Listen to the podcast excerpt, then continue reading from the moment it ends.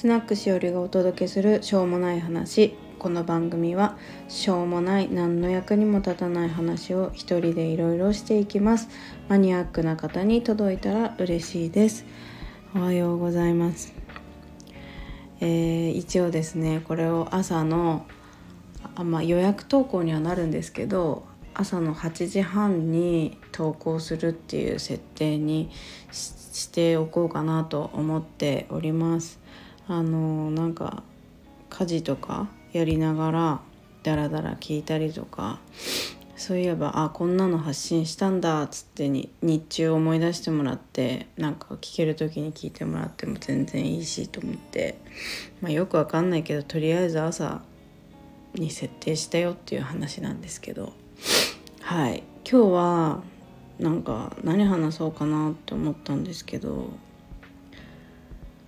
あのー、今日はねこの間ちょっと昭和とか90年代の歌でねあの盛り上がっちゃったからね何話そうかなと思ったんですけどあの何にも話すことがないのよ。話すことがないから話すみたいな感じになっちゃってるんですけどねえ。皆さんもうすぐ年末だけど忙しいですか？私はあの、まあ、小学生の子供がいるんですけどあのそろそろもう学校が終わって、まあ、来週1週間あってっていう感じなんですけど年末まで。とはいえねあの今年のカレンダーが29日かな。29日が金曜日なんですよ。12月29日が。もうさそこってもう年末年始ってことで会社休みでよくねって思うんですけどパパがねなんかその辺ぐらいまで休みじゃないんですよね。でねしかもうち子供がなんか水泳やっててしかもそのちょっとねちょっとだけ上手らしく選手クラスにいるんですけどそれがさなんとさ大晦日の朝まであるんすよ。え正気？と思って。なんかやりゃいいって思ってんだよねあの水泳は。なんか私ちょっと今日はなんか愚痴の回みたいになっちゃうんですけど。なんかねうちの子供が行ってる水泳は本当ただ泳がせるだけっていうなんか感じてなんです。それがねだいぶこうこの数年で分かってきてどのコーチになってもそういう風になるんだなっていうのがねもうはっきりしたんですよね。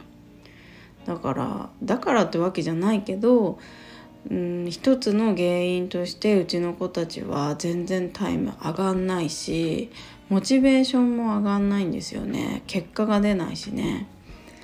で私がなんかちょっと繊細気質があるからなのか私がそう育てたからなのかわかんないけど子供たちも結構大人のことを見ていてもほら子供ってバカじゃないからあの分かっちゃうじゃないですかこの先生やる気あるなとか自分に気持ち向けてくれてるなとかそういうのを感じ取っててでもうねちょっとややだなみたいな感じで半分言ってるからちょっとね今こう今後どうしていこうかっていう話はしてるんですけど、まあ、基本うちはあの子供たちのやりたいことを子どもたちが決められるように話は進めていってるつもりではあるのであとはもう子どもたちがどういう選択を進路のね選択をしていくかそれ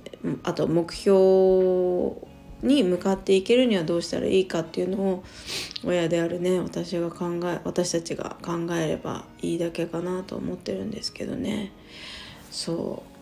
あちょっとそういうね水泳の指導って難しいんだろうなと思うけどやっぱさ指導者って難しいけどやっぱ気持ちって大事だよね。子供に向き合うんだったら。って思っちゃいました。今日は愚痴の回っていうことでもう一つ愚痴があって。私は今まあ一番下の子がまあ6ヶ月っていうことで、ま、授乳もあったりミルクもあげなきゃいけないとかおむつ替えとかあと今ハイハイっていうのかなずりばいとかするようになってきたからやっぱ気使うからね家が一番楽なんですけどやっぱりとはいえ一人になりたかったり出かけたいなっていう時ってあるんですよね。そうだけどさ保育園迎えに行かなきゃいけないとかさ学校チームは何時に帰ってくるとかで何時から習い事連れていくとかこう時間の制約がもうすごいあるわけですよ。別に好きでねやってるからいいんだけどいいのよ。いいの。いいんだけどいいんだけどさいいんだけどやっぱなんかパパがねあの忘年会その1今度いついつだよ。とか言って言われたんですよこの間。はっつって。内心。はとか言わないけど。言わなかったけど。私偉いから。言わなかったけどさ。その1ってことはさ何番その何にまであんのって話で。その1その2その3その4その5ぐらいまであんのかよみたいな。こちとらスケジュールに子供たちに追われて。ねえ。自分はさお腹空いてないのに3食ご飯作ってってしてんのにさいいよね。自分は11時12時。帰ってくんの。なんか明け方4時ですよ。いつも飲み会行ったら。お酒飲まないのにパパ。車で行くんですよね。車で行くからね。しお酒弱いから。あのお酒飲まないんだけどそういう明け方まで行くんですよ。いいよね。いいよ。ちょっとお茶飲みます。私だってさ行きたいよ。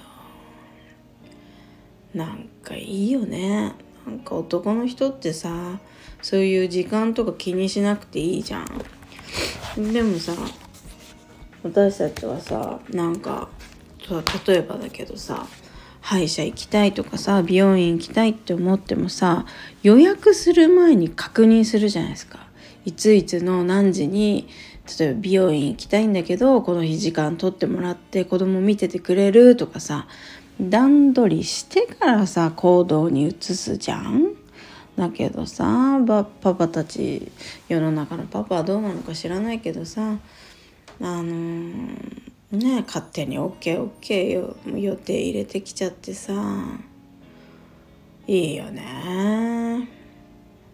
とか言ってる今日は愚痴の回なわけですよ。たまにはいいよね。愚痴言ったってさ。なんかこう初回の時にも言ったんだけどあのー、なんかさ SNS もこう綺麗じゃん。綺麗に発信するのがこうなんかいい感じになってた。いい感じ？ななんだろうな。何て言うんだろうな。すごいさナチュラルな感じとかがこう受けるじゃないですか。で私もやっぱり少し前までは多分無意識にそうやっておしゃれな感じにしてたと思うしうーん何て言うんだろう自分の中の腹黒さみたいなところを出してるつもりだったけど出し切れてなかったんですよね。でもこうちょっと前にねもう私ティンカーベルじゃねっていう話になったんですよこうある人たちの会で。で私ティンカーベルみたいに繊細でこう人に寄り添えるような優しい人でありたいみたいなでディズニーのキャラクターで例えたら「ティンカーベルだよ私」って言ったらみんなに「いやいやいやお前は悪人だ」みたいな感じで言われて自分の中のマリフィセントマレフィセントあの悪役のおばさんいるじゃないですか女王さん。そうああいう人がいるんだからそういうのもっと表に出してこうぜって言われて確かになあと思って。